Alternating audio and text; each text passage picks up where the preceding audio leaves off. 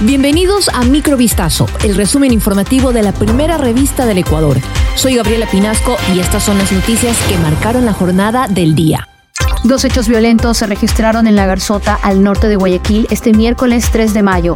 En uno de ellos, un agente de la Policía Nacional logró frustrar un robo y abatir a dos delincuentes que operaban en el sector. El comandante de la zona, William Villarroel, detalló que el incidente en el que murieron los antisociales empezó cuando una persona que retiró dinero en una entidad bancaria del Cantón Durán se movilizaba en su vehículo a la altura de la Garzota cuando fue interceptado por sujetos armados. El comandante de policía indicó, el señor observó por su retrovisor que iba a ser asaltado. En ese momento arrancó su vehículo y se impactó contra las motocicletas en donde iban los delincuentes. Sin embargo, un funcionario policial que venía metros atrás se percató de lo sucedido y usó su arma para realizar varios disparos.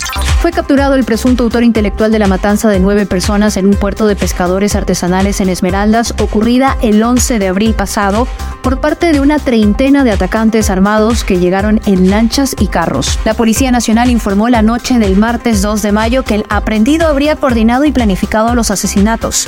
En total, los operativos y allanamientos realizados en esta provincia dejaron como resultado seis aprendidos, dos armas de fuego, una moto y dos celulares. El ministro del Interior, Juan Zapata, ha atribuido esta matanza a los miembros del grupo delincuencial organizado Los Tiguerones.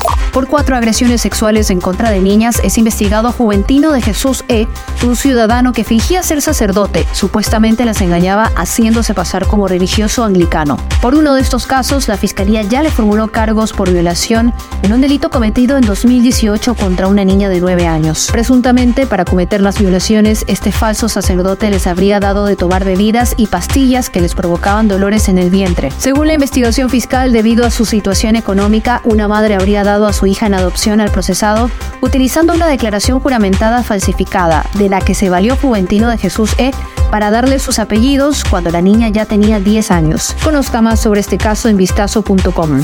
El metro de Quito inició con inconvenientes durante el primer y segundo día de operaciones con cobra a los pasajeros. Este lunes 2 y martes 3 de mayo se reportaron largas filas para adquirir los boletos, con horarios reducidos y algunas estaciones todavía cerradas. En algunos casos, la espera llegó a ser de media hora, lo que provocó que grupos de usuarios decidieran ingresar sin pagar. Por su parte, el alcalde de Quito, Santiago Guarderas, reconoció que hay inconvenientes que se irán puliendo para ofrecer en poco tiempo un servicio impecable a los quiteños. El alcalde electo, Pavel Muñoz, también se refirió a los problemas registrados y textualmente mencionó, no puedo permitir que afecten la esperanza y la confianza en el metro de Quito. Agregó que los quiteños merecían conocer los correctivos que se implementarán de inmediato, así como cuántos trenes están operando en estas pruebas, cuántas ventanillas y cajeros están funcionando o cómo se cobra la tarifa diferenciada.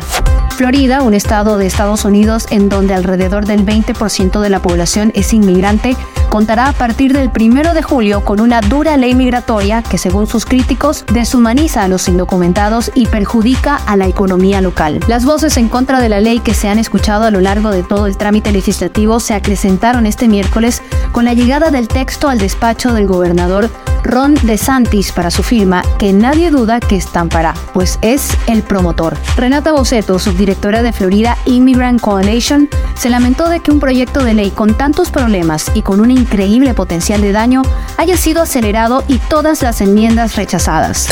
Esto fue Microvistazo, el resumen informativo de la primera revista del Ecuador. Volvemos mañana con más. Sigan pendientes a vistazo.com y a nuestras redes sociales.